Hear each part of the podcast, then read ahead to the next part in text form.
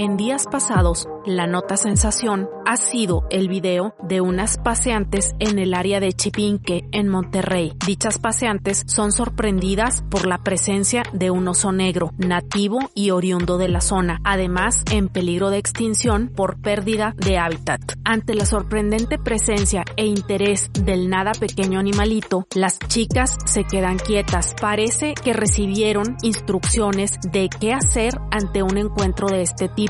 No lo ven a los ojos. Una de ellas incluso hace la postura de árbol para demostrar que no quiere nada con el animal. Mientras tanto, el oso se acerca a otra joven con evidente interés y en algún momento la atrae hacia sí mientras ella permanece estoica. Bajo esa tensionante circunstancia, irresponsablemente saca el celular y se hace una selfie que con seguridad le ha dado la vuelta al mundo. No faltó quien alabara los de esta joven, su temple. Recordemos que ante el miedo hay pocas opciones y una de ellas es la paralización para evitar el ataque, es decir, resultar poco atractivo, no desatar el instinto predatorio. Afortunadamente y en apariencia todo quedó ahí en lo anecdótico y entonces cada quien para su casa. Sin embargo, el director general del Departamento de Parques y Vida Silvestre de Nuevo León, el señor Treviño Villarreal, señaló que el comportamiento del oso se debe a que los asistentes del lugar lo han acostumbrado a darle de comer. Estamos arriesgándonos a tener un accidente. Todos los días pedimos a la gente que no los alimente.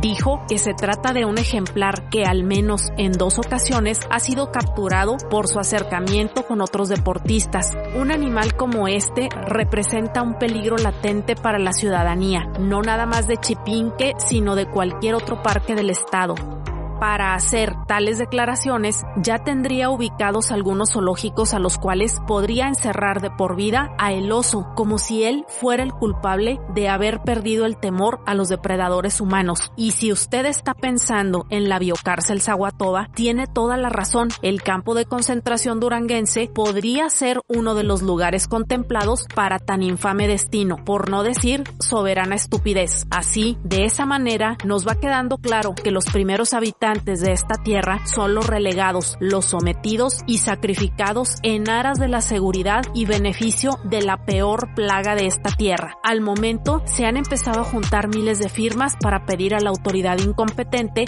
no encierren al oso en un zoológico. Y como una noticia de último momento, sabemos que Profepa planifica la recaptura del oso Curi, protagonista de esta historia, para devolverlo a una zona habitada por animales de su propia especie. Parece que esta vez la presión mediática ha dado un buen resultado. Soy Adriana Salas, activista por los derechos de los animales. Bienvenido Curi de nuevo a la libertad.